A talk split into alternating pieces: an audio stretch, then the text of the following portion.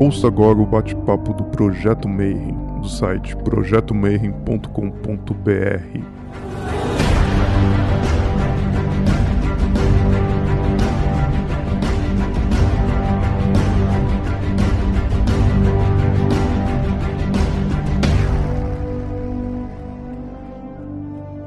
Bom dia para quem é do dia, boa noite para quem é da boa noite, boa tarde para quem estiver assistindo isso aqui depois no YouTube. Então, você está em mais um Bate-Papo Mayhem e hoje a gente vai falar sobre a história da Ordo Templi Orientes, ou a OTO, que é uma das organizações mais famosas aí, esotéricas que já existiram. E no bate-papo de hoje eu queria chamar, cara, eu posso chamar o Carlos Raposo de professor, porque eu li tanto texto dele quando eu estava estudando e quando eu era assim iniciante disso aqui, que é para mim é uma honra estar tá podendo conversar contigo hoje. Então, boa noite, Carlos, seja muito bem-vindo aqui com a gente. Boa noite, Marcelo, obrigado pela acolhida, pelo convite. E você também, creio que para todos nós é uma grande referência assim, nesse mundo das artes esotéricas, do ocultismo, das boas publicações. E é um prazer muito grande estar aqui. Eu queria, antes de mais nada, você podia se apresentar para a galera, porque tem muita gente que entrou agora, que está começando a estudar agora, e como isso vai ficar para sempre, né? Era legal fazer uma pequena apresentação.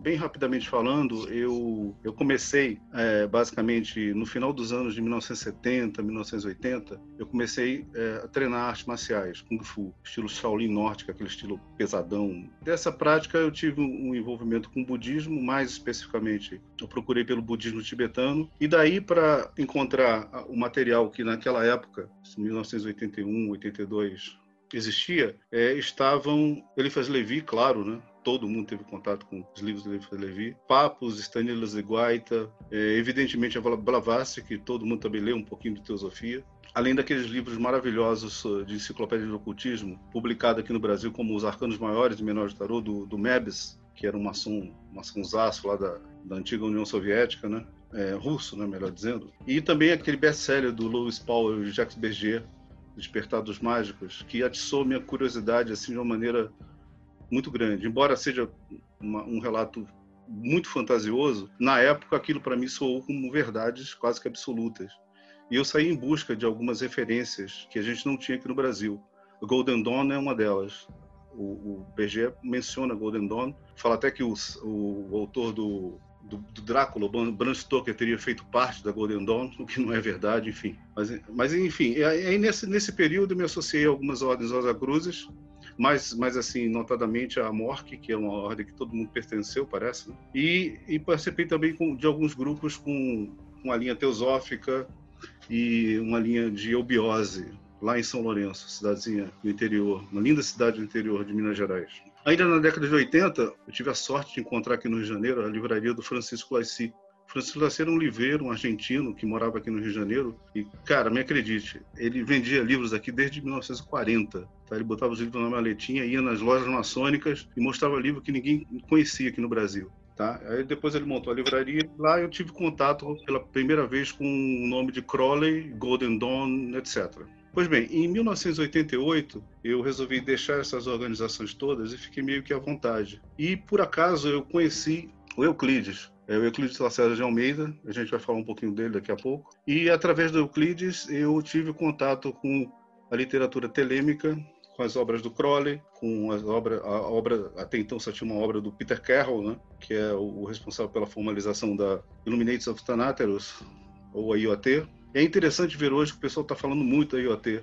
E naquela época, já em 1988, a gente tinha aqui o Libernou em Psychonaut, que tinha sido publicado, se não me engano, em 87, né? Então, já naquela época a gente tinha contato com esse tipo de material. Enfim, com Euclides, depois de conhecê-lo, conversar bastante com ele, eu tive a chance, a partir da orientação dele, da gente montar alguns grupos que investigava Telemann. E como Euclides tinha patentes é, conferidas pelo Marcelo Mota, já já falaremos também quem foi Marcelo Mota, a gente resolveu tocar o que seria a OTO brasileira e eu fui aceito também na A, a Astron Gentum. Então, a partir daí, a gente começou a desenvolver um grande trabalho, criamos algumas lojas, é, mais especificamente a loja Horus Maat, a loja Ethereum, e nesse período nós reunimos bastante pessoas aqui no Rio de Janeiro, talvez umas 40, 50 pessoas, era bastante gente, e seguimos um trabalho feito que, para mim, durou até 1994.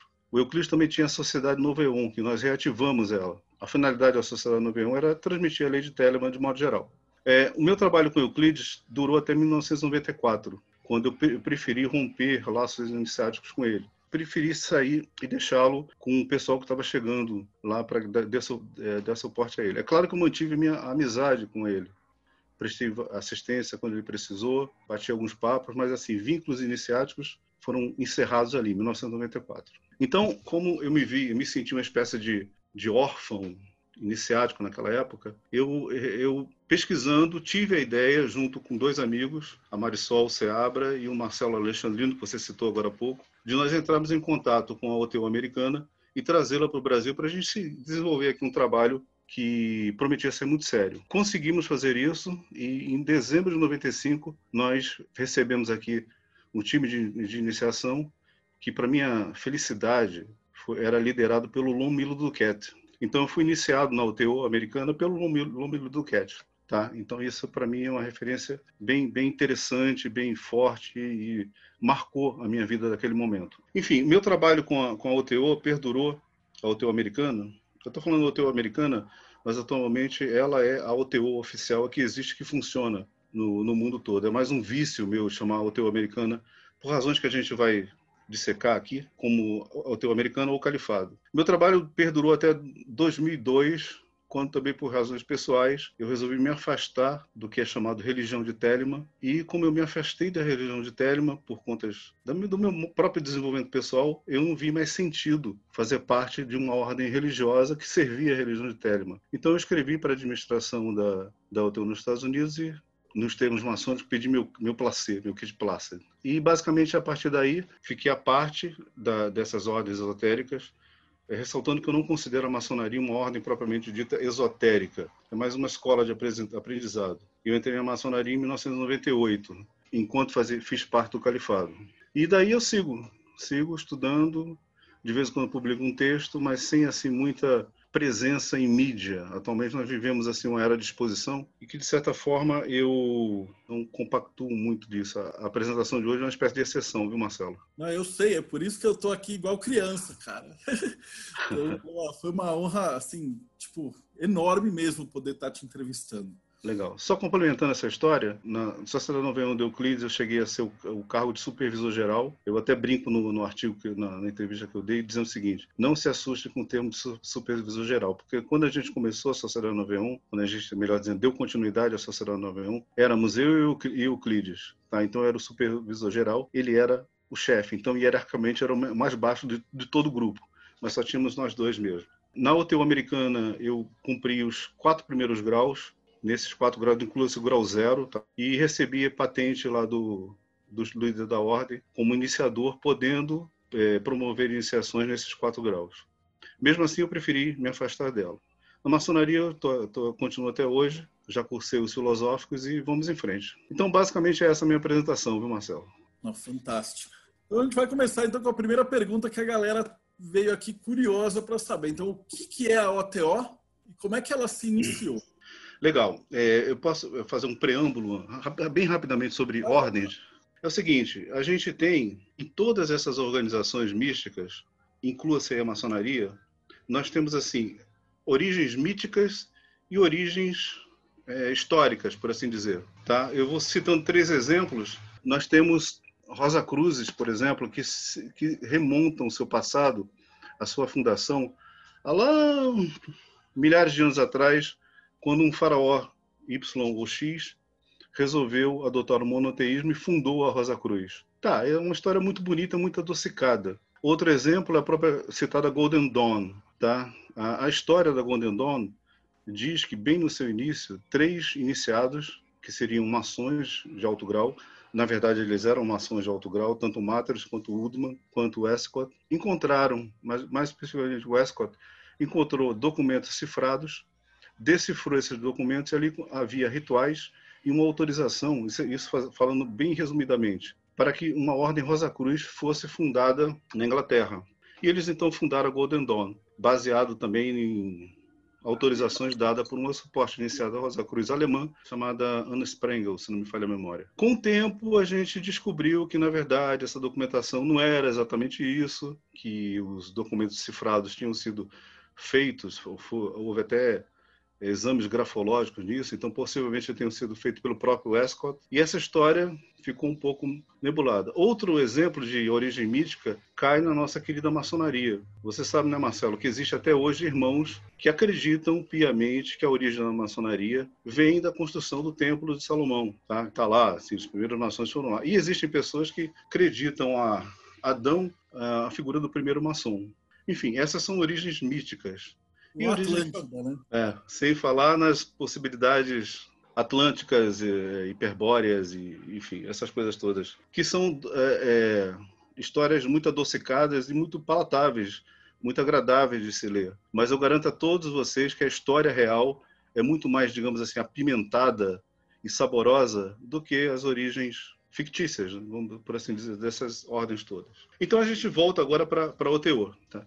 Existe uma história que é contada como sendo a regra, a regra não, a história oficial, de que a OTO teria sido fundada por maçons extremamente graduados no início, melhor dizendo, no final do século XIX, ali por volta de 1895, ela teria sido elaborada na forma de uma academia maçônica. Esta academia maçônica teria sido fundada por um maçom de alto grau chamado Karl Kellner. E junto com um amigo dele, Theodor Ross, mais tarde reformulariam essa, essa academia maçônica numa ordem templária, chamada Ordem do, ordem do Templo do Oriente, ou latinizando Ordo Templi Orientis. Muito bem, com a morte do Karl Kellner, que aliás é uma figura fantástica, ele vale a pena estudar a biografia do qualquer. Né? A liderança dessa ordem teria sido passada para o Theodor Ross, e no período em que o Theodor Ross geriu a ordem, é, nomes como Papus, é, Teder, não sei se o pessoal conhece, o Charles Deder, que é o Teder, que foi um dos líderes martinistas do início do século XIX, é, Rudolf Steiner, que é o pai da antroposofia, quem mais? Arnold Krumheller, que é o líder, que foi o, o, não sei se foi, o fundador, foi o principal líder da, da FRA, e outros tantos nomes assim de, de grande importância teriam sido líderes nos seus respectivos países da Ordo Templo Oriente. Em 1922, 23, o Theodor Heuss falece e teria legado a ordem ao nosso querido Aleister Crowley. Aleister Crowley que teria entrado na ordem em 1910, 1912, a data é meio nebulosa, teria sido feito rei da UTO para a Inglaterra e teria assumido o controle da ordem com a, a morte do Theodor Ross. O Crowley geriria a, a OTO como líder supremo, frater superior, melhor dizendo. Líder supremo parece uma coisa totalitária, né? mas como frater superior, até 1947, quando ele falece. A partir daí, assume a, a liderança herdeiro do, do Crowley, que é um alemão chamado Karl Germer. Ele mantém a ordem até 1962, quando falece. Depois que ele faleceu, houve um hiato de uns sete anos, porque naquela época as notícias não circulavam como atualmente. Tá? Era uma coisa muito mais difícil. Então acontecia uma coisa hoje, daqui a três, quatro anos você sabia dessa coisa em outro país. Enfim, depois desse ato, existe uma série de nomes que aparecem, nós vamos ter oportunidade de falar sobre eles, que aparece no contexto do cenário internacional da Odo Templo Oriente e assume as lideranças dessa, dessa ordem. Tá? E no final das contas, o principal deles é um sujeito chamado Grad Lewis McMurtry, que foi oficial americano durante a Segunda Guerra Mundial, fazendo uso de cartas emergenciais é, escritas pelo, pelo Crowley, patentes emergenciais, assume o controle da ordem na Califórnia, daí a gente fala a Otto americana, e toca a ordem em frente. Aqui no Brasil nós temos Marcelo Ramos Mota, que assumiu a liderança, se proclamou chefe dessa ordem e também criou um barulho danado. Mas, de certa forma, isso tudo que foi falado até agora é a história, aquela história adocicada, tá? A história que é contada, que é replicada. E eu mesmo, quando comecei na, na, na Ordem Templo Oriente Americana, eu dei diversas palestras em que eu reproduzi essa história. Até que eu tive contato com a historiografia mais, mais assim, seleta, e ponha nisso o site do, de um pesquisador chamado Peter Koenig, e além de várias revistas maçônicas, como a, da, o Marcelo deve conhecer. Quatro coroados. da loja Isso, inglesa. isso. É uma revista maçônica que é publicada anualmente na Inglaterra, que contém estudos assim muito detalhados, muito preciosos. Eu descobri nessa revista artigos imensos sobre Golden Dawn, artigos imensos sobre Theodore Ross, artigos imensos sobre Crowley. Inclusive existe um artigo sensacional que é Aleister Crowley maçom, que conta a trajetória do Crowley dentro da maçonaria, que é uma curiosidade bem bem interessante. Depois eu passo para vocês, para quem quiser, a referência. Esse artigo está publicado online, inclusive. E aí, então, de posse dessa literatura toda, dessa, dessa historiografia nova, eu pude rever o que eu achava que seria a história da UTU. E qual é essa história que a historiografia demonstra? Bom, em primeiro lugar, a gente remonta, volta lá para aquele passado do final do século XIX. Karl Kellner e Theodor Ross. O Kellner era uma figura sensacional, um, um, um pesquisador, um dos primeiros orientais a praticarem e a divulgarem yoga. Supõe-se que ele tenha viajado pelo Oriente, tenha tido contato com três mestres, tenha trazido um conhecimento secreto, por assim dizer. Né? Naquela época tudo era secreto, hoje em dia não. Que tratava, esse conhecimento secreto é, seria uma espécie de chave que desvelaria todas as religiões, todos os mistérios do mundo. Então ele, de certa forma, tinha esse tipo de conhecimento, porém, em termos de maçonaria, ele era aprendiz de maçom. E existe documentação maçônica que demonstra isso. Há artigos nessa, nessa, nessa revista que eu citei agora que o autor investigou as lojas lá da, da Hungria, da Áustria, da Alemanha, à procura de registros relacionados ao Kellner, e o que ele encontrou foi o seguinte, o Kellner foi iniciado na maçonaria, ele era aprendiz maçom. Isso não quer dizer que ele tenha sido uma pessoa de pouco conhecimento, porém, não estava no escopo dele montar qualquer tipo de academia maçônica. Tá? Então, a gente parte de uma, não vou dizer certeza, mas um indício muito forte de que o Kellner não tem absolutamente nada a ver com, outro, com a fundação da UTO propriamente dita. E assim, atualmente é tão difícil sustentar o Kellner como fundador, como um dos fundadores ou mentores da, da UTO, que o discurso de quem defendia essa ideia foi mudado. E o Kellner passa a ser considerado uma espécie de põe aspas aí também, pai espiritual da ordem. Mas o fato é o seguinte, que a OTO foi fundada pelo Theodor Ross em 1906, em janeiro de 1906, quando ele escreve e lança a Constituição da Ordem. Por outro lado, nós temos também essa figura sensacional que é o Theodor Hels. Se você for ler os artigos dos maçons a respeito dele, você fica, você começa a achar graça, porque ele era considerado um um dos mais incríveis maçons marginais da história da humanidade. É, marginal no sentido da palavra inglesa fringe, né, que seria alguma coisa como marginal, não é marginal ladrão, tá? é um maçom à parte. O que significa isso? De fato, o Theodor Ross foi iniciado na maçonaria, onde recebeu os graus 1, 2, 3, aprendiz, companheiro e mestre. E depois, eles ainda é obscuro se ele foi expulso da maçonaria ou se por conta própria ele deixou a maçonaria. E por qual razão? Ele foi tido como assim um comerciante de patentes. Ele fugiu, de certa forma, da maçonaria e, por outro lado, como ele é uma pessoa com muitos contatos, fez um contato com uma série de outros maçons marginais, por assim dizer, alguns muito sérios, como o John Yarker, e recebeu do John Yarker a patente dos graus máximos do rito de Swedenborg e do tão falado rito de Memphis Mizraim. São ritos que têm. O Swedenborg tem 33 graus, mas o Memphis Mizraim são rito, é um rito que tem 95 a 97 graus. E o Crowley, quando comenta a respeito desse, desse rito, ele fala brincando que era preciso de, de cerca de 200 vidas para que a gente conseguisse galgar todos esses graus, enfim. Então, de posse dessas patentes, que ele impunha a sua, a sua biografia. Em suma, ela é uma pessoa pouco confiável, que, de certa forma, fez um trabalho de negócio de patente, ganhou muito dinheiro com isso, fundou o TO, patenteou um monte de gente, como aqueles nomes que eu citei anteriormente, e morreu lá em 1923. No fim de sua vida, embora o Crowley tenha achado o Theodore Ross uma figura bem interessante no primeiro em Londres, e o Crowley recebeu o grau máximo da UTO, grau 10. É, depois o Theodore Ross passou a acusar o Crowley, já naquela época, Marcelo já tinha isso, de agente disseminador do comunismo. O livro da lei, o principal livro do Crowley, depois a gente fala sobre isso também, era um, um, livro recheado de elementos comunistas, sendo que o próprio Theodor Ross tinha uma sua vertente comunista porque ele se associou ele queria casar com a filha do Marx, se associou à Liga Socialista, mas foi expulso de lá, né? Enfim, uma fofoquinha bem interessante, bem curiosa, bem cômica nos dias de hoje. Mas, enfim, em relação aos nomes, eu citei é, Papus, Rudolf Steiner, Arnold Krumheller e o Teder. Que, é, a gente vai chegar aqui na UTOA, que foi citada aqui no início do papo. O Theodor Ross patenteou o Rudolf Steiner, que é o pai da antroposofia, com um grau muito alto dentro do rito de Memphis Mizraim. Isso para que o, o, o Rudolf Steiner chefiasse a UTO na, no país dele, a Áustria.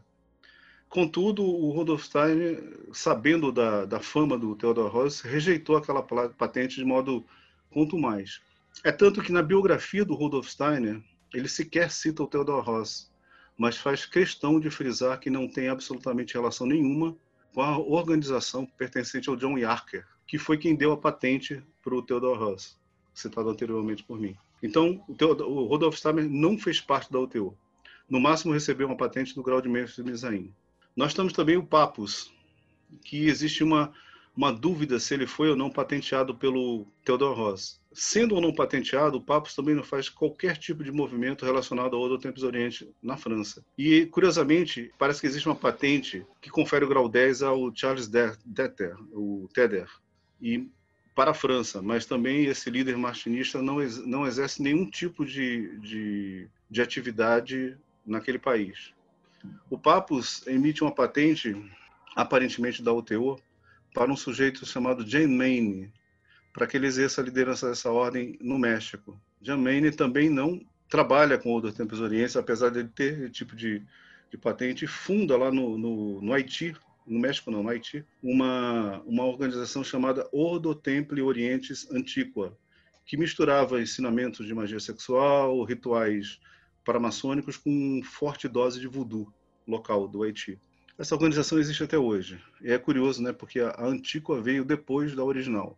Enfim, é só uma curiosidade. O Theodor Rosa, então, se encontra fora uma ou outra representação de menor expressão. Ele se encontra sozinho quando falece, é vítima de um, se não me engano, um, um AVC ou um ataque cardíaco e falece. Isso por volta de 1923. E o Crowley quer, porque quer, assumir a Ordem do Oriente, para transformá-la numa ordem religiosa que divulgue a lei de Telemann, a religião telêmica dele. É engraçado que o Crowley promove uma reunião numa cidadezinha alemã chamada Veida, em que ele reúne vários, vários discípulos e outras pessoas que fazem parte de movimentos eh, da Panzofia, outros movimentos alemães.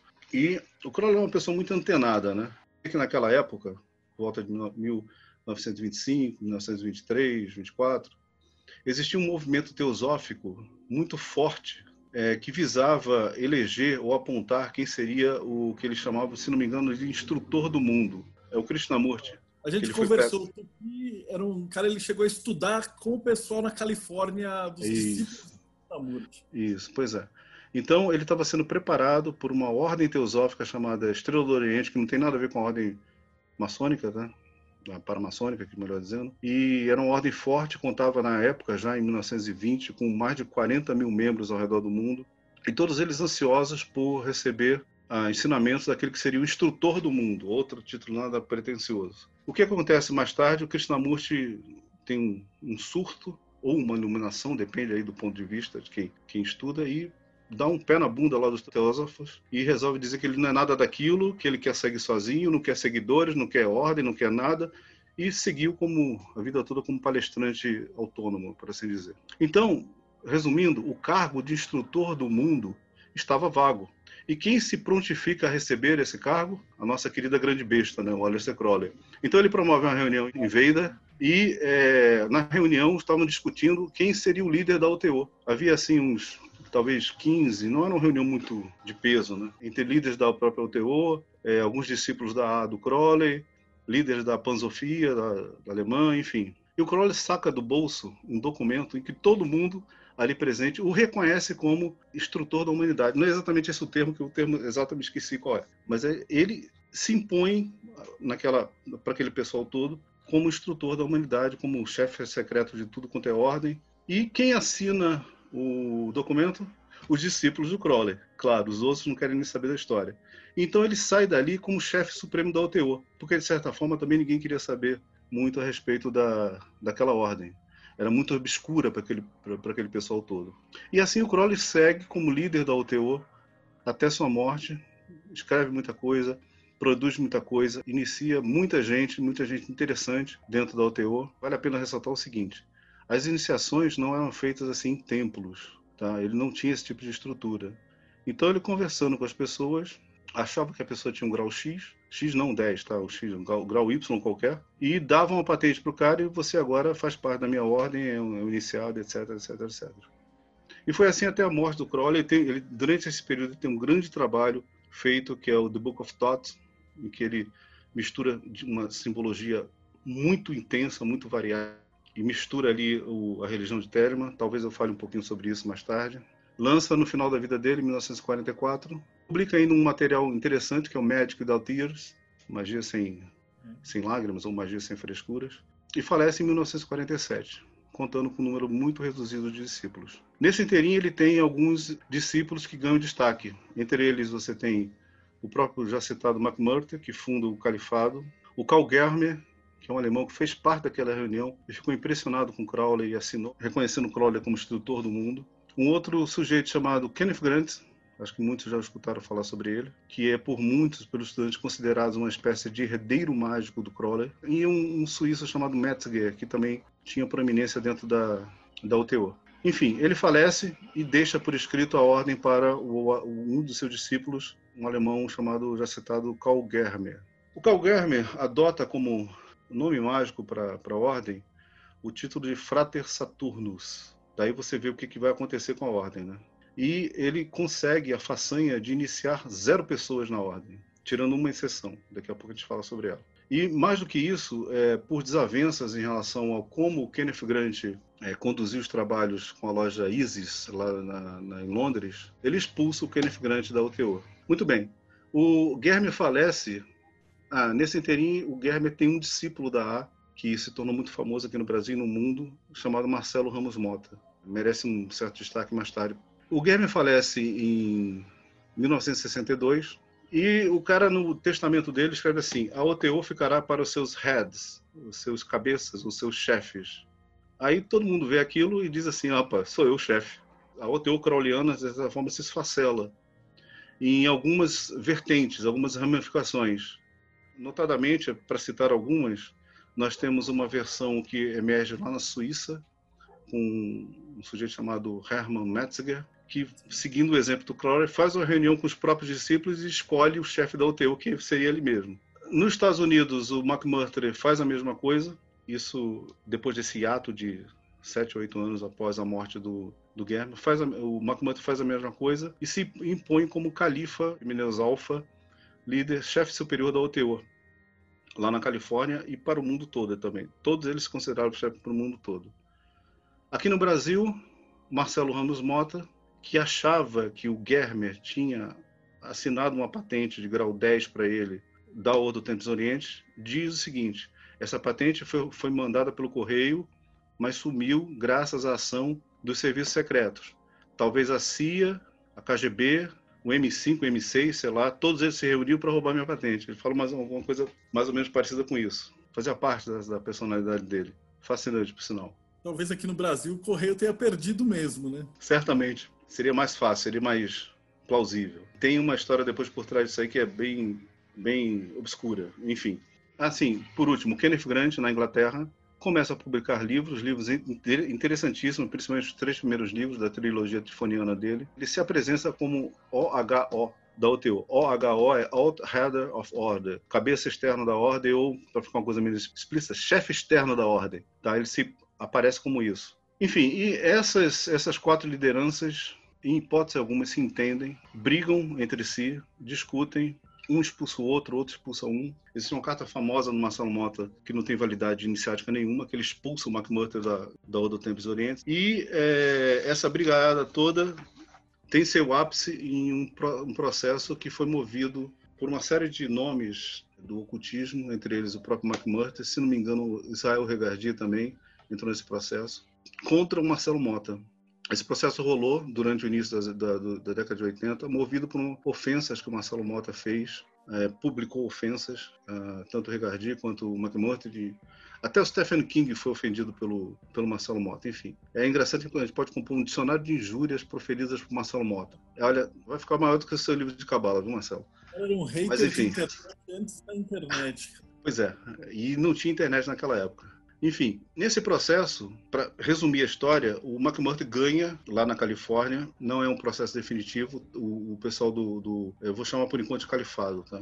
Eu sei que eles não gostam muito, mas só para deixar bem distinto as OTOs. O califado ganha esse, esse processo, mas os membros da alta cúpula do califado têm certeza, isso está documentado por carta, que a, a sentença não é definitiva e Marcelo Mota vai recorrer. Isso aconteceu em 1985. O que, que o Marcelo Mota faz? Fugir é uma palavra muito forte, mas ele sai dos Estados Unidos e volta para o Brasil. E curiosamente, um mês depois da, da sentença ser proferida, o McMurtry falece, morre.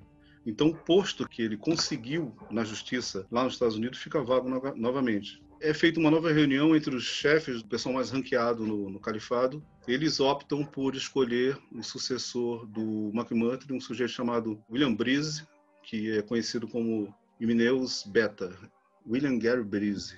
Ele assume o grau 10 da OTO como líder mundial dessa organização e começa a fazer um trabalho. Seja dito o seguinte, o trabalho que eles desenvolvem à frente da Odo Tempos Orientes é excelente. Quem teve a oportunidade de, de, adquirir os livros que ele produziu, sobre modo Liber Aba, que é a principal obra do Crowley, é um trabalho simplesmente fabuloso, que não tem igual no mundo, tá? Para quem lê inglês, vale e quer conhecer a obra do Crowley, é imprescindível que se tenha esse livro, Liber Aba, conforme publicado por ele, Mineus Beta, William Breeze. Então essa organização segue, com o tempo ela se mostra superior às demais, superior em termos de organização. E aquilo que era apenas para ser uma, um, um, califado californiano, algumas aí respondendo a história do califado, não tem absolutamente nada a ver diretamente com o islamismo ou o sufismo ou o que quer que seja. Mas o Crowley falava para o McMurtry que você é o meu califa. E isso, o Crowley gostava do islamismo. E ele dizia que o islamismo popular era para pessoas boçais, que o, o, islamismo correto era uma vertente interior ao próprio islamismo, enfim. Então ele chamava o McMurtry de meu califa, porque ele, Crowley, se considerava um profeta. E o califa seria, de certa forma, aquele que se perpetuava a palavra do profeta. É, funciona como se fosse o islamismo. Você tem Maomé, que é o profeta, e o califa, que, teoricamente, descende de Maomé. Então, é, o califado, é por isso que a gente chama califado. Tá? Algumas pessoas dizem que, é, na verdade, quando o Crowley escreveu uma carta e foi escrever o, endereço do, do McMurtry, não tinha espaço para colocar Califórnia, ele colocou Calif, ponto. Então abreviou a palavra Califórnia. Então tem essa, essas, essas duas histórias. Seja como for, ele faleceu em 1985 e o trabalho que foi desenvolvido depois pelo seu sucessor, Mineus Beta, ou William Breeze, é um trabalho muito certo, um trabalho duro, dura, eu digo assim, ele processou muita gente, ele fez com, com, com que um grande publicador, editor de livros americanos, por exemplo, você deve ter ouvido falar do Weiser, Samuel Weiser, que publicou alguns livros do Kenneth Grant. Nesse livro, o Kenneth Grant se dizia líder da UTO. Ele conseguiu colocar um adesivo desse tamanho nas costas do livro, dizendo que o Kenneth Grant não era nada daquilo. Então, os livros, é um adesivo que cobria toda a parte de trás do livro. É uma coisa impressionante. Enfim, processou muita gente, derrubou grupos na internet, aqui no Brasil, inclusive, porque esses grupos estavam divulgando material do Crowley, que era de propriedade da OTO, e eles eram OTO. Mas, assim, apesar de toda essa rudeza que a gente pode criticar bastante, ele conseguiu estabelecer a OTO nos Estados Unidos, a dezenas de é, centenas, talvez milhares de membros do Califórnia nos Estados Unidos. Conseguiu montar uma grande loja americana. E hoje em dia, se não me falha a memória, o Califado ou a OTO americana, ou melhor dizendo, a Odo Tempos do Oriente, que assumiu essa, essa posição de destaque, tem grandes lojas espalhadas por, se não me engano, cinco países. É, o próprio Estados Unidos, a Inglaterra, a Croácia, a Itália e a Austrália. Todos eles trabalhando conforme o que a OTO americana dita, né? Tá certo? É um trabalho bem interessante. Quem quiser um caminho mais ou menos seguro. Tem que procurar esse pessoal aqui do, do Brasil, que é representante deles, e boa sorte. Tá? Então, basicamente, assim, existem várias situações curiosas que aconteceram nessa história toda, mas basicamente essa é a história é, não ficcional a respeito da Odo Tempos Oriente. Eu tenho aqui para umas perguntas bacanas, né? Hum. Mas pergunta assim, qual que é a principal diferença entre a AA e a OTO? É, falando de brincadeira, de brincadeira, a OTO funciona, a A não funciona. Mas isso é uma brincadeira, tá? Tá, isso é uma brincadeira. É, tem gente que não gosta de brincadeira, mas é uma brincadeira. É o seguinte, a AA parte do seguinte pressuposto. Você é um, um, vamos supor, um neófito da A. Então, acima de você, você conhece apenas a pessoa que te recebeu na A, na que tem um grau de zelator. E você conhece as pessoas que, por seu intermédio, entraram na A, que são os probacionistas. E então ficaria mais ou menos essa estrutura. Eu, quando eu digo que não funciona, é o seguinte: então vamos supor que eu seja um, um zelator da A. Eu tenho um, dois ou três é, neófitos sobre meu, meu, meus cuidados, e esses três neófitos têm, vamos supor, dez probacionistas a seu, a seu cuidado. Aí, de repente, me deu a louca, eu me converto a sei lá, qualquer religião, não vou citar religião porque sempre tem gente que não gosta, me converta a religião, alguma religião qualquer e, e abro mão de toda essa estrutura. E como é que ficam os três neófitos? Vão ficar sozinhos, né? Então, basicamente, para marcar a diferença, o trabalho da A funcionaria de instrutor para discípulo. Já o trabalho da UTO seria pautado em encontros em reuniões, a gente chama de trabalhos paramaçônicos, porque funciona como se fosse uma maçonaria, mas não é uma maçonaria. Então você tem uma loja que tem um templo, que recebe as pessoas, que promove iniciação, que tem um sistema de graus bem sólidos e cada grau tem sua instrução, tá? E que você vai ser iniciado em cada um dos graus. E são iniciações muito bacanas, muito, muito interessantes. E eu fiz algumas iniciações, a gente tinha os rituais todos decorados na ponta da língua. E virava uma peça de teatro muito significativa, muito interessante. Não é igual na, na maçonaria, né? Sem querer falar mal da maçonaria, que eu adoro a maçonaria. Mas é bem interessante você ter, durante os rituais, aí chega a palavra lá no, vamos supor, chanceler, aí o chanceler tá na hora da palavra, o cara tá assim. Aí de repente alguém cutuca ele, ah, aí procura no livro rapidamente e fala: Sim, eu sou suspeito para falar porque o rito de York você é obrigado a decorar tudo. Ah, sim, no rito de York é, é verdade, é uma boa exceção. É, mas é exceção, exceção da exceção. É. Mas também convenhamos, os rituais maçônicos são enormes, né? Então, decorar tudo aquilo. Então, a OTU e a AP são pautadas por essas grandes diferenças. A OTU é um, um, um sistema maçônico, que tem suas iniciações, tem seus encontros, tem suas hierarquia, mas não é hierarquia mestre-discípulo. É uma hierarquia de iniciador, iniciado, e as pessoas dos graus superiores, e assim sai. Agora, no meu caso, caso que estive envolvido com as duas estruturas, eu posso dizer que elas, de certa forma, se complementam. Porque numa você tem um trabalho individual muito forte, e a outra você tem um trabalho coletivo. Existe até uma máxima que diz que a iniciação é coletivamente buscada e inicialmente conquistada. Então, ao meu ver, essas duas organizações sustentam bem esse tipo de, de máxima. Tá? Então, basicamente, é essa a diferença. É, em termos de simbolismo, existe uma centena de diferenças que não dá para entrar aqui nesse mérito agora, mas em outra oportunidade a gente fala. Tá? Rodrigo perguntou quantas OTOs existem hoje em dia?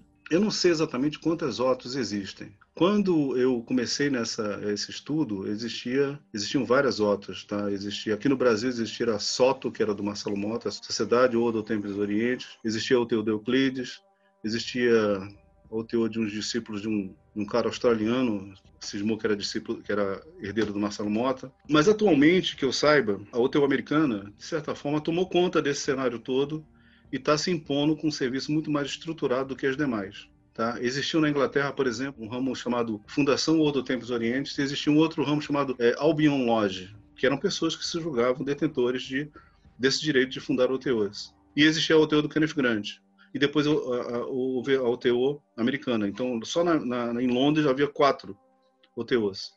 Hoje em dia tem só a OTO, que a gente chama americana. Se você for entrar para algum grupo telêmico algum grupo é, da OTO ou é, da A, é importante que a pessoa que estiver recebendo por você te deixe muito claro de onde que ele vem. A referência mais segura que eu conheço atualmente é a própria OTO, que a gente chama de americana, mas é a OTO que tem é, dominado o cenário internacional. Inclusive, durante muito tempo, foi, ela foi detentora, é, juridicamente falando, dos direitos autorais do Crowley. Isso até cerca de dois anos atrás, quando o material caiu em domínio público. Basicamente é isso. Tirando essas brigas políticas, o Felipe Damião perguntou se tem alguma diferença no currículo e na prática da OTO do, do do Royce, e do, formulada pelo Crowley. O que, que o Crowley modificou no, quando ele pôs a mão na é? Os rituais do Theodore Ross não têm nenhuma referência telêmica então são rituais é, que são extraídos. Ele pegou basicamente o rito de Memphis Mizraim, que tem 95, 97 graus, e espremeu esses mistérios todos em 10 graus. O que o Crowley fez foi pegar essa estrutura de 10 graus, recheá-la, modificou muita coisa e recheou de elementos próprios de Telema, da religião telêmica. Por exemplo, você tem que no grau zero, você recebe de presente uma cópia do livro da lei e a recomendação é estude-a. Quando você sai do grau zero, que é o grau chamado minerval, e a, alcança o grau um, que é o grau chamado do homem ou mulher, irmão ou irmã, você começa a prestar seu juramento sobre o livro da lei e é como se você recebesse é, aquela religião para si. Tá? É diferente da maçonaria, Marcelo. Você sabe muito bem que se na minha loja eu recebo um adepto do islamismo, por exemplo, ele tem direito de fazer seus juramentos sobre o Corão. Então, embora o livro que seja adotado no Brasil seja uh, o, Velho Testamento, as pessoas citam Bíblia, mas é mais Velho Testamento, é, essa pessoa que professa uma outra religião tem o direito de fazer seus juramentos sobre o livro é, mestre dessa religião. No caso da OTO, não. Você está sendo iniciado numa ordem religiosa e você vai professar aquela religião, qual seja a religião de Telemo. Tá? Então, basicamente, a diferença entre os ritos do Crowley com os ritos do Theodor Hess é a imposição. É, talvez a palavra seja uma imposição seja uma, uma palavra um pouco forte, mas é assim, a caracterização da OTO como sendo uma ordem religiosa cujo propósito é divulgar a religião de Telemann. E essa OTO que tem hoje em dia, essa é, grande califado e tal, ele usa também essa vertente telêmica. Isso, totalmente, totalmente. Existe uma discussão muito grande sobre se Telemann.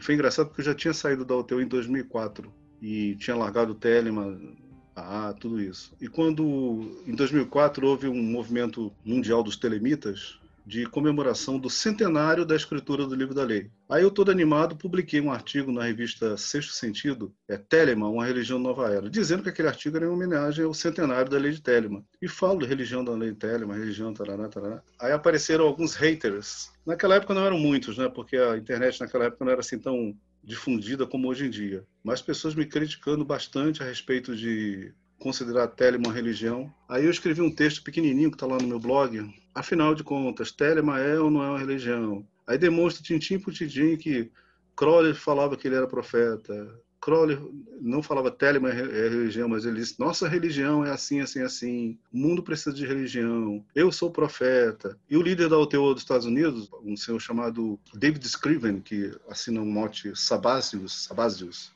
tem uma palestra dele que ele diz: Nós somos uma ordem religiosa e nossa religião é Telema. Quer dizer, as vozes que afirmam que Telemann é uma religião não são minhas, são do Crowley, do líder da UTO e por aí vai. Aí deixei isso lá registrado para quem quiser tirar a prova coisa. É claro, eu posso adotar para mim um modo de conduta cristão e não fazer parte da religião cristã propriamente dita. E nesse caso, o cristianismo para mim será uma filosofia de vida. Eu vi um dos seus convidados dizer que Telemann para ele é uma regra de vida. Pois é, é uma regra de vida. Tá perfeito isso. Agora, é difícil você fazer parte da Igreja Católica, ser ordenado padre, celebrar missas, se tornar um bispo, chegar até papa e dizer não, minha religião não é cristianismo. Aí é um pouco difícil. No caso da UTO é exatamente isso. Você vai receber a religião de Telema, vai aceitá-la. Dependendo do seu grau, você vai ser ordenado como diácono, vai ser ordenado é, sacerdote da Igreja Católica Gnóstica, que é interna à UTO, vai se tornar um bispo da igreja,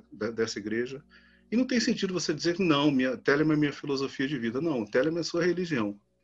E não sei se tem muita coisa a ser discutida a esse respeito. Vamos falar, voltar um pouquinho, então, falar um pouquinho sobre o Crowley. O Crowley é um sujeito pitoresco, tá? Sob todos os aspectos é uma figuraça. Para você ter uma ideia, se você escreve a biografia de alguém, você escreve o quê? Uma biografia. Se eu escrevo a minha própria história, eu escrevo o quê? Minha autobiografia. Agora, se eu resolvo escrever a biografia de São Tomás de Aquino, por exemplo, ele é um santo. Então eu vou escrever uma agiografia. O Crowley é o único cara no mundo, em toda a história da humanidade, que escreveu sua autoagiografia, a autobiografia de um santo. E ele começa a autoagiografia dele dizendo mais ou menos o seguinte: Nasci em Leamington, Warwickshire. É notável que uma cidadezinha tão pequena dá à Inglaterra dois dos seus maiores poetas ou escritores, visto que a gente não pode esquecer de Shakespeare. Tá? Então, é um, é um, grande gozador. Ele era um grande gozador e toda a vida dele foi pautada por esse tipo de, de humor. às vezes muito sórdido, por sinal. Ele nasceu em 1875, era fruto de uma família de quaqueristas, né? um ramo bem tradicional do protestantismo, muito rígido. Seu pai era ministro dessa, dessa religião e desde cedo teve contato muito é, intenso com a Bíblia. Ele sabia várias passagens de cor da Bíblia e,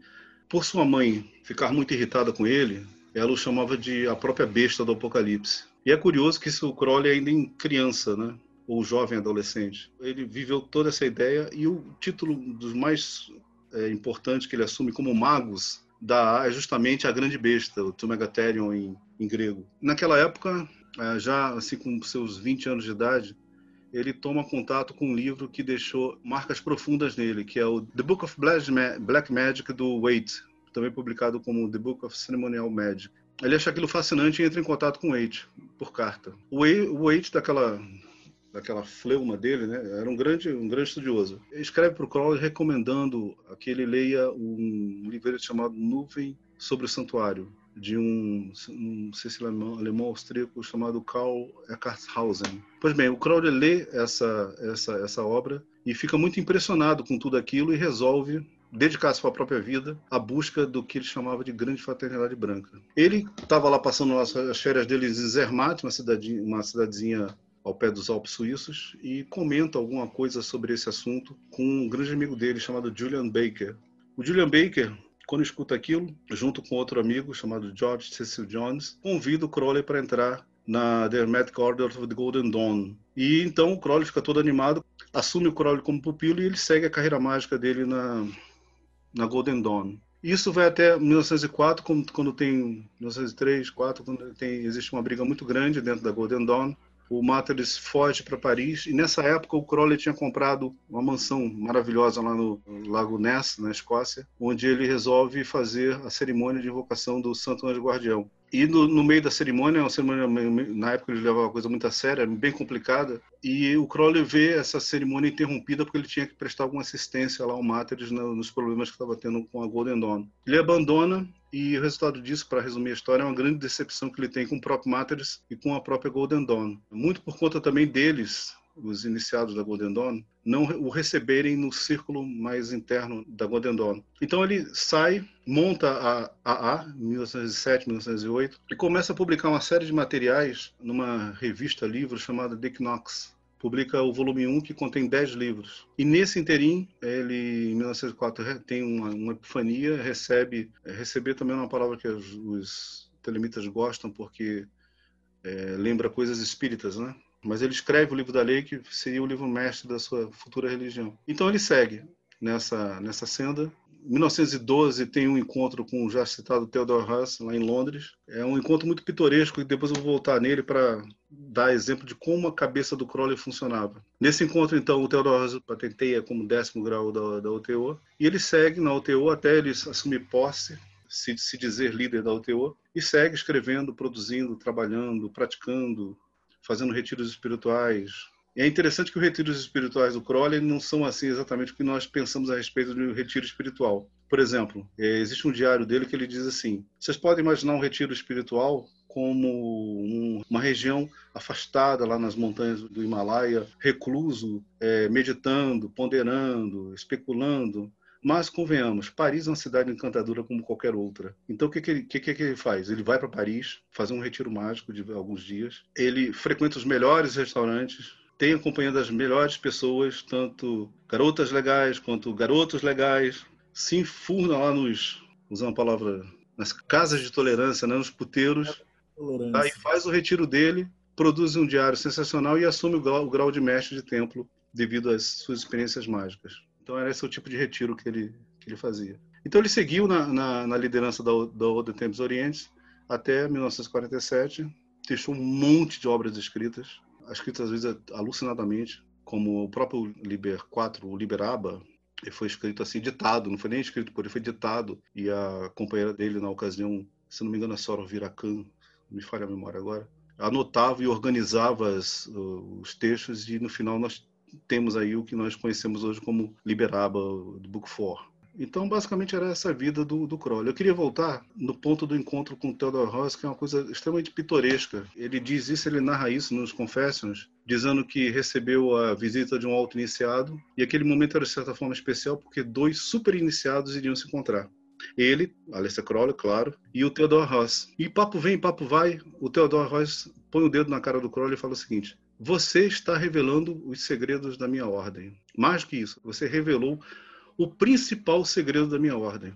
O Crowley, quem eu? Mas eu nem faço parte dessa ordem. Né? O segredo está ali. Ah, apontou um livro na prateleira do Crowley, era o livro das mentiras. E o Theodore Ross pega o livro das mentiras, abre na página, no capítulo 36, e lê para o Crowley o ritual da Safira Estrela, em inglês Star Sapphire. E diz aqui, aqui está o segredo da UTO. E o Crowley, quando escuta aquilo, tem uma espécie de epifania. E ele, que antes considerava a UTO uma ordem interessante, que era um resumo dos graus maçônicos, passa a ver naquela ordem a única organização secreta possuidora dos mais sublimes segredos do universo e a chave de todas as religiões, que estava ali descrito no ritual Safira Estrela, de forma muito velada. Quem conseguir ler o ritual de maneira assim mais sem pensar em que o cara está fazendo estrelinha de seis pontas, vai ver o que está escrito ali.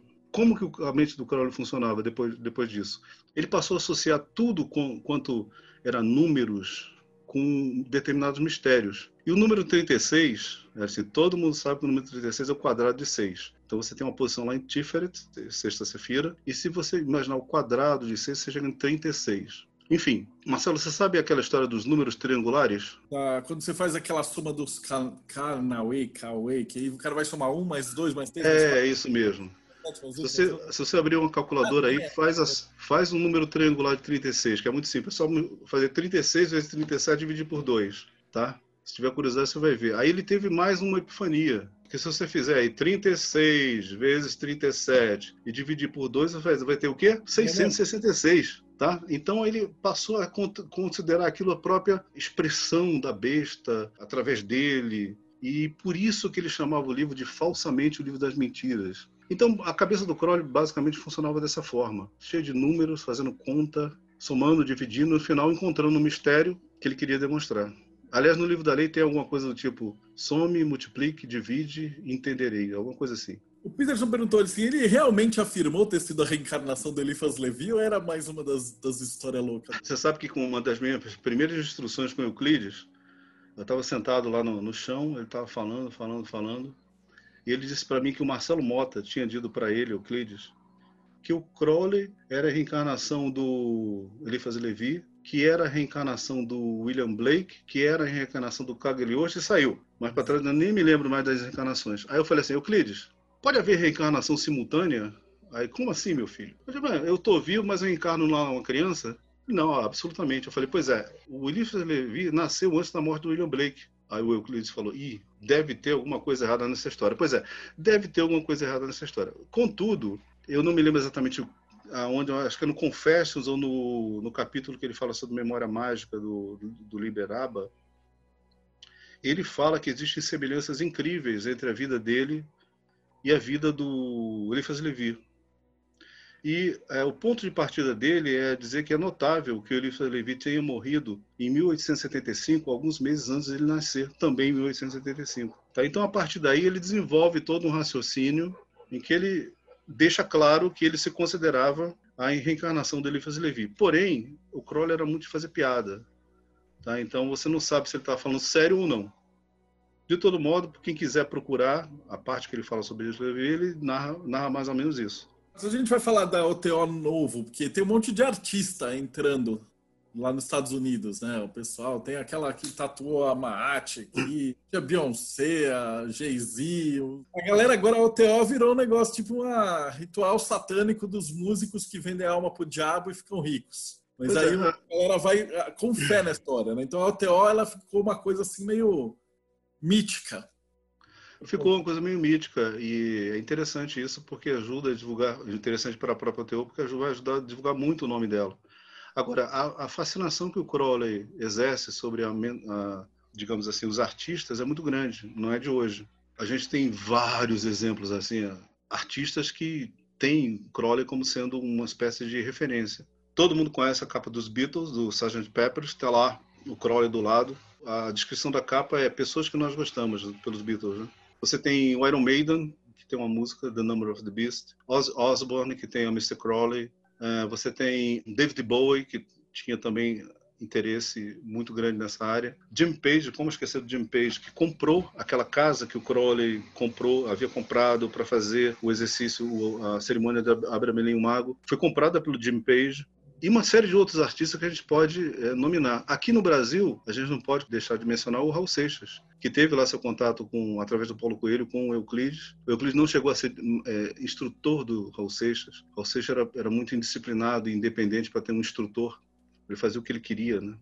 Então, de certa forma, era um telemita, né? Porque fazia o que bem queria. Mas através do, do Paulo Coelho, ele teve contato com, muito grande com, com essa filosofia. O Marcelo Mota, que eu citei como sendo instrutor do Euclides, ele foi parceiro musical em pelo menos três canções, juntos com, junto com Raul Seixas e o Paulo Coelho. Se não me falha a memória, foi A Maçã, Tente Outra Vez e Noveon. Todos os mesmos discos Noveon, publicado em 1975. Tá? Então, é, não, é, não é difícil prever que muitos outros artistas tenham esse tipo também de fascinação e entrem na principal ordem do Crowley, que é, no caso, a própria hotel americana. E como está tudo lá nos Estados Unidos, né, então, para eles fica bem fácil. Fica bem tranquilo. O Ulisses colocou assim, circulam na internet fotos de práticas sexuais realizadas dentro dos templos repletos de símbolos telêmicos. Existem essas práticas na OTO? Olha, na OTO eu participei dos quatro primeiros graus, 0 a 3, não tive essa sorte. Tem um livro aqui chamado, que eu comprei é, mais para investigar práticas abusivas telêmicas, por exemplo, chama-se Ritual Cult Abuse, Abusos Rituais. E a própria pesquisadora, ou pesquisador que escreve esse livro, ele chega à conclusão que não existe nenhum tipo de evidência clara que dentro da... da ele cita nominalmente, a Odo Tempos tenha havido história de, de, de abuso. Eu conheço essas fotos, sei de quem se trata, e vou dizer o seguinte: não é uma prática, não é uma prática comum a todos os meios telêmicos, mas alguns fazem uso disso. Fazem essa pegada. Eu tenho umas perguntas agora boas da Lívia para a gente puxar para o tarô. Do, do oh, ótimo. Eu queria saber antes como é que funciona a questão da mulher dentro da OTO. Que a maçonaria, a mulher não pode ser iniciada.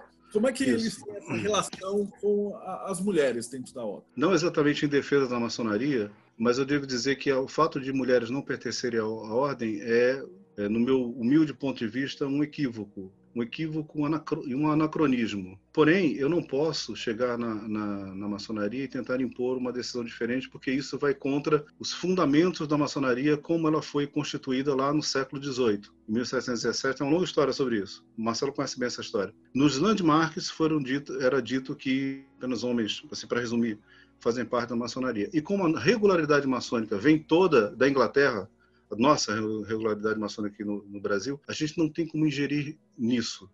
Agora, eu confio que no futuro próximo, até as cláusulas pétreas, por assim dizer, possam ser é, não removidas, mas trabalhadas um pouco mais para que esse tipo de, de oportunidade seja dada também para todos os homens e mulheres, né? Enfim. Agora, em relação à mulher dentro da, da OTO, é, que eu saiba, existe uma, um respeito e uma igualdade totalmente ampla dentro da, da organização. Isso, de certa forma, é pregado pela organização. Evidentemente que nem sempre isso acontece, mas isso varia de grupo para grupo. Tá? Agora, dentro da, da estrutura hierárquica da Odo Tempos Oriente, tanto o homem quanto as mulheres, tanto o homem quanto a mulher, pode alcançar qualquer tipo de grau, pode exercer qualquer tipo de prática e pode, inclusive, exercer papéis de destaque dentro da missa gnóstica. A missa gnóstica é uma, uma missa que simula um casamento.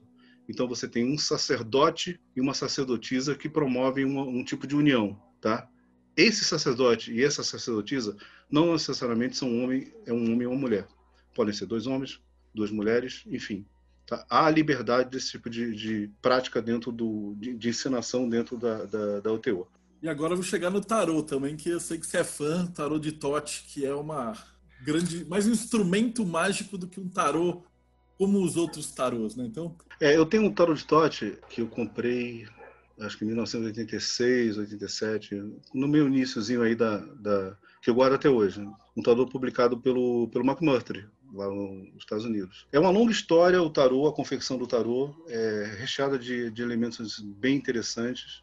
E como em complemento à pergunta que foi feita em relação à, à participação das mulheres dentro da, da organização, eu acho que é extremamente relevante dizer que quando a gente fala tarô de Crowley, a gente está, de certa forma, cometendo uma, uma, injustiça, porque o nome correto do tarô é tarô de Crowley Harris, ou Harris Crowley. E Harris é a, foi a parceira do Crowley que desenhou as cartas do tarô. Tá? Era uma, uma artista plástica superdotada, é, praticante de antroposofia e co que conhecia determinadas técnicas de desenho que, que ela sobrepunha imagens e cores e que aquilo causa é uma técnica ensinada na, na antroposofia e que aquilo, aquilo causa um certo efeito dentro da, do ser humano, da, da, da cabeça das pessoas. Tá?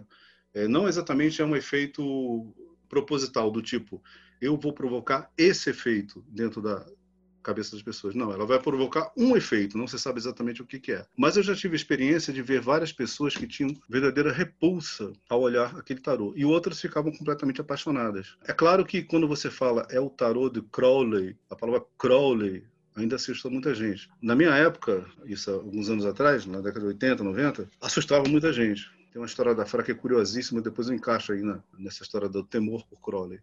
Agora, é um tarô que foi preparado pelo Crowley, foi ditado, foi instruído. A Lady Harris via essas imagens, desenhou inúmeras cartas.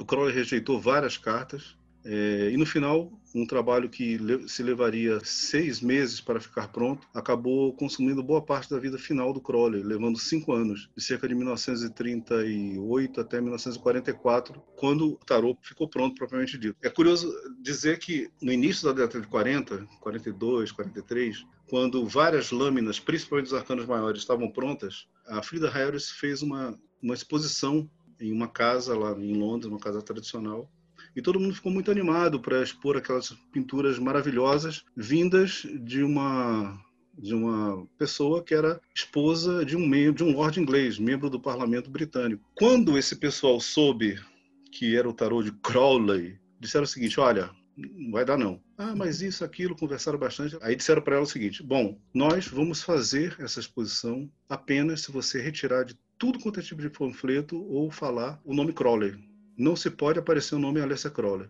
Aí a Frida Harris foi toda chateada falar, dar essa notícia para o Crowley, que já na época tinha cerca de 70 anos. E o Crowley falou assim: não, que assim seja. O mais importante é que a obra seja publicada, é, a obra seja vista. E houve a exposição, o Crowley não foi mencionado na exposição e nem viu a exposição. Então, com essa idade, 70 e poucos anos, dá para sentir que o grau de desprendimento do Crowley em relação à própria obra. Né?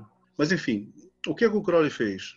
Ele é, existe um mito do tarô que remonta às ordens iniciáticas do Antigo Egito. É um mito, tá? Que diz o seguinte: que os deuses, preocupados com a disseminação dos maus usos e dos maus costumes e com a perda dos ensinamentos iniciáticos, resolveram incluir num vício, que era o jogo de cartas, alguns símbolos de modo que aquela tradição deles fosse perpetuada através do vício. Então eles elaboraram o tarô. É, sendo ficção ou não, o que, que o Crowley pensou? Vou fazer a mesma coisa. Afinal, os deuses estão aí para dar conselhos para gente. Então, ele elaborou um tarô a partir dos tarôs tradicionais, principalmente no caso do Rider-Waite, que a ideia dele inicial era apenas, entre aspas, corrigir. O Crowley tinha essa mania, ele corrigia todo mundo. Corrigir alguns posicionamentos de letras hebraicas e signos astrológicos e publicar um tarô corrigido, a Frida Harris que, convenceu, não, vamos fazer, já que a gente vai, fazer tanto, vai ter tanto trabalho, vamos fazer um tarô inteiramente novo. Ele topou a ideia e tratou de rechear em seu baralho, no caso do tarô de Tote, elementos assim super diversificados, mas todos eles associados ao mistério que ele cultuava, ou a lei de Telema ou a religião telêmica. Tá? Isso é uma coisa curiosa, porque esse tarô especificamente, ele tem a propriedade de transmitir esse tipo de conhecimento, mesmo que a pessoa não, não tenha alguns fundamentos é, sobre o que está se passando ali. Agora, por outro lado, eu tenho visto, em raros momentos ociosos, eu ligo o Facebook e falo assim, é, ligo o Facebook não, o YouTube vejo algumas pessoas falando sobre o tarô de Tote. Todos eles são profissionais excelentes que conhecem muito o tarô, então, é, mas não conhecem o tarô de Tote. Então pega uma carta 11, por exemplo. A carta 11 do tarot de Tote é uma moça sentada num animal levantando uma taça. Aí a pessoa que conhece tarô, conhece muito bem tarô, vai olhar e fazer assim: ah, é a força da intuição dominando as paixões humanas, ou a, a digamos assim, a, a sensibilidade feminina conduzindo a impetuosidade masculina, porque é uma moça dominando o leão, o tarô de Marcelli. A interpretação está certa? Está correta, corretíssima, tá? Não está errada. Mas se eu disser para essa pessoa, pega o tarô de Marcelli e vê assim uma sacerdotisa em êxtase levantando a taça das abominações, e ali dentro tem o que o Crowley chamava de óleo de luz. Como é que você vai ver isso no tarô de Marcelli? Então, existe uma série de elementos presentes no tarô de Crowley que não estão em tarô nenhum. É, isso não faz dele um tarô mais importante. É um tarô mais importante para quem tiver envolvimento com a doutrina do Crowley, com a doutrina de Telemann, etc. Se você pegar, você tem a carta 14, por exemplo, a temperança para ele é arte. Muita coisa maçônica no meio, muitos símbolos. Eu não critico quem faça uso adivinhatório do tarô de Crowley, afinal de contas, a lei é faz o que tu queres. Mas assim, se você fizer apenas o uso, o uso divinatório do tarô do Crowley, você vai ter muito a, a, o que aproveitar com isso. Mas assim, para o estudante da, de, de, de Crowley, da Delitella, existe muito mais que o tarô pode oferecer. Quem tiver a curiosidade, tenta entrar em contato com o Frater Goya, porque são pessoas que conhecem, ele conhece bastante o tarô do Crowley. E ele incluiu na descrição dele, se não me engano, o livro é o Tarô do Templo Vivente, tá? Inclui, descrições que são muito boas, tá? são muito profundas, são relacionadas à lei de Telemann, ele conhece, ele tem vivência nisso. Tá? E então é uma pessoa que dá para recomendar como sendo uma fonte boa de conhecimento. A outra pessoa que foi uma iniciada na OTO na minha época, Márcia Seabra. Márcia Seabra tem muito, muito conhecimento a respeito. De vez em quando ela tem aparecido aí, dando palestras, dando consultas, explicando um pouco desse tarô. Então é assim, não faltam pessoas que conheçam de fato esse tarô. Contudo, a grande maioria faz a leitura do tarô de Crowley como se fosse um tarô qualquer. Tá? Não que a leitura esteja errada, mas perde um pouquinho do significado dele. Quem sabe algum dia a gente possa falar sobre tarô, só sobre tarô, né? É, a Nívia colocou, né? O tarô, eles, eles pegam a carta do tarô de Tote, olham e falam como se fosse o tarô do Waite, né? O tarô de Tote ele é. tem todo uhum. Uma mitologia própria dele. É uma técnica de desenho e tem também umas mensagens ocultas bem interessantes. É, sobre a carta que eu estava falando, a carta arte, eu tenho um texto muito rápido que é uma nota sobre vitriol. Tá, tá no, no blog Scribato. Depois eu deixo o link aí para você divulgar. Só a leitura desse texto dá para ver que existe muito mais coisa envolvida com o tarot de Crowley e ele fala apenas de uma carta do que assim uma pessoa que seja estranha a esse tipo de conhecimento possa supor. É, é muito do que ele colocou, na verdade, assim, é, é uma espécie de um livro que ele fez, só que no formato dos desenhos. Né? Então, você pega, as cores são escolhidas, a posição, é, às vezes o cara coloca um símbolo ali, uma, uma abelha do lado do, da carta. Então, para ah. entender o tarô, ele tem que realmente visto. E de, de tempo em tempo você folheia de novo o tarô e acha uma coisa diferente. E é engraçado que o Crowley publicou um livreto chamado Descrição das Cartas do Tarô, em que algumas descrições não batem com o resultado final do tarô que ele, que ele elaborou. Isso porque essa descrição, que é um livro, não é exatamente o livro de Todd, tá? é um outro livro. Essa descrição ele escreveu muito antes de conceber o próprio tarô. Então existem algumas diferenças. E naquela ocasião ele estava muito calcado, muito baseado no tarô do Rider-Waite né, que foi citado aí. Então existe essa diferença. Parece até que é uma coisa proposital da providência, né? Que o Crowley tenha feito o tarô em, nos seus últimos anos de vida de 38 a 44. Ele faleceu em 47. Porque o tarô pôde absorver, então, toda aquela vida que ele teve, envolvida nos mistérios, envolvida nas, nos problemas, envolvido em uma série de situações bem dramáticas, né? E ele pôde colocar tudo ali e fazer do tarô um recipiendário de mistérios. A outra coisa interessante é dizer o seguinte: o Crowley falava que o grande, um dos grandes ensinamentos da vida vinha através de uma experiência chamada a visão e a conversação do anjo guardião, ou a visão e a voz do anjo guardião, em que você não somente via o seu anjo guardião, como você conseguia conversar com ele. Isso era uma etapa de iniciação que tinha que ser superada. Mas assim, essa ideia é transformada em termos macrocósmicos para o Aeon. O Aeon tem o que ele chama de voz do Aeon, que são os textos sagrados do Crowley esse, esse que vocês publicaram, textos sagrados, tá? E você tem ao mesmo tempo a visão do Aeon, que é representado pelas cartas do, do tarô, principalmente as cartas do, dos arcanos maiores. Tá? Então faz esse tipo de dobradinha, a visão e a voz. Ele junta tudo. Deixa eu só ver quem é que fez uma pergunta do Felipe Damião. A telema, até onde a telema e o cristianismo se relacionam? Ah, muito boa Ele pergunta. Coloca, telema é o amor, e o cristianismo tem uma das suas premissas o amor crístico, e união ótimo, divina. Ótima questão existe uma discussão muito grande se Crowley era ou não era satanista. E o Crowley gostava muito de jogar com as palavras. Então, o que, que ele dizia? Ora, é, isso está no Confessions. Eu sou um satanista na medida em que eu faça oposição ao falso cristianismo. Ao jogo de palavras, tá? Ele diz, se diz satanista porque o Satã é aquele que faz a oposição. Então, se ele está fazendo a oposição, ele é satanista. Mas ele se opõe ao quê? Ao falso cristianismo. Logo, ele é o verdadeiro cristianismo, tá? Isso é uma posição. O que que Telemann tem a ver com o cristianismo? A gente pode dizer o seguinte: é, nada ou tudo. Desculpe a brincadeira. Mas é o seguinte: se você vai nos textos é, iniciáticos da UTO, e você vai vendo, vai lendo. Existe uma série de referências cifradas a, ao Cristo. Por exemplo, no principal livro do.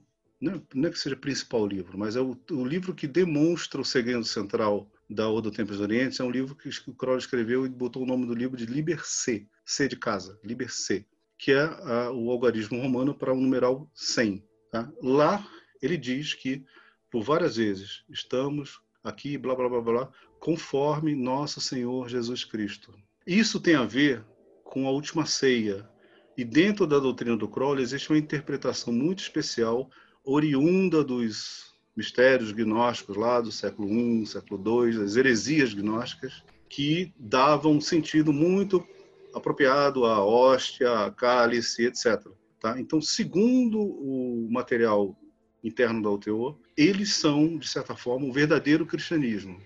Não é o cristianismo popular, mas é um cristianismo gnóstico, que é celebrado ipsilíteres na missa gnóstica do Crowley. A missa gnóstica de Crowley é um, uma espécie de pastiche da missa católica. Quem tiver curiosidade de comparar as missas, é só pegar um e outro e ir lendo, tá? Você vai ver que é uma coisa muito parecida. Por que isso? Porque, lá, se não me engano, em 1913, o Crowley esteve na Rússia, visitou uma daquelas catedrais maravilhosas, celebrar lá uma missa. Ele ficou impactado com aquilo e escreveu a missa gnóstica dele. Tá? Então, assim, internamente, é, é, gnosticamente falando, o que a religião telêmica, o que a OTU prega, diz ser o segredo central, é um segredo cristão gnóstico.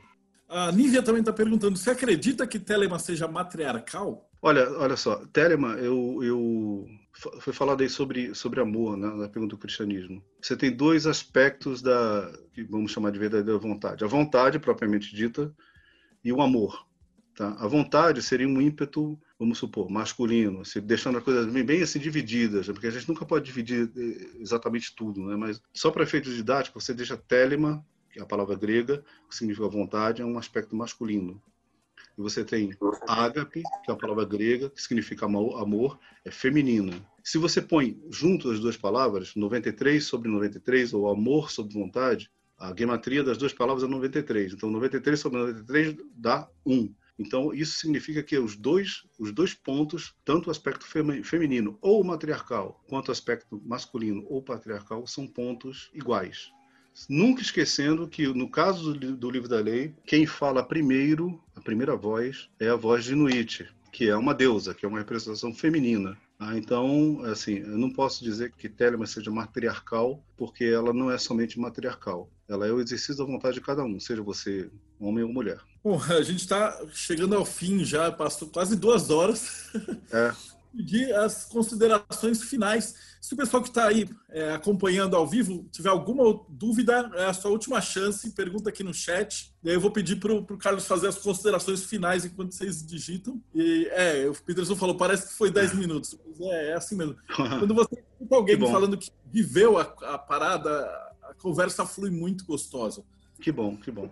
Deve deixar então, as considerações finais e como é que o pessoal te acha. É fácil. No Facebook é só colocar Carlos Raposo ou então facebook.com.br Carlos Raposo F, F de Ferreira, que faz parte do meu nome. E me encontra fácil lá. É, tem um blog meu que eu, eu, acho que vou deixar no, no, comentário que o nome não é muito agradável. Faz assim, ó, entra no, perfil, no meu blog carlosraposo.wordpress.com e lá tem é, é uma espécie de blog raiz, né? Lá tem os meus blogs, o meu perfil no Facebook, meu Twitter e por aí vai. Aí é fácil me encontrar até lá. O, a única coisa que eu não faço, e eu peço desculpas a todos por isso, é o seguinte: não estou naquela fase de aceitar probacionistas, aceitar o que quer que seja, porque eu não estou dentro da filosofia, não tenho mais assim, legalmente, por assim dizer, eu posso aceitar é, discípulos, discípulas e etc. Tá? Então é papo e de vez em quando uma, uma indicação ou outra, mas eu nem gosto muito de material bibliográfico porque a gente nunca sabe exatamente o que a pessoa está querendo, né? Não, tranquilo. Esse link que você passou, eu, depois quando a gente for, for subir para o YouTube, eu coloco na, na descrição do texto. Ah, legal, ótimo. Eu queria te agradecer de novo, de coração, cara. Foi bate-papo maravilhoso, o tempo passou voando e foi, assim,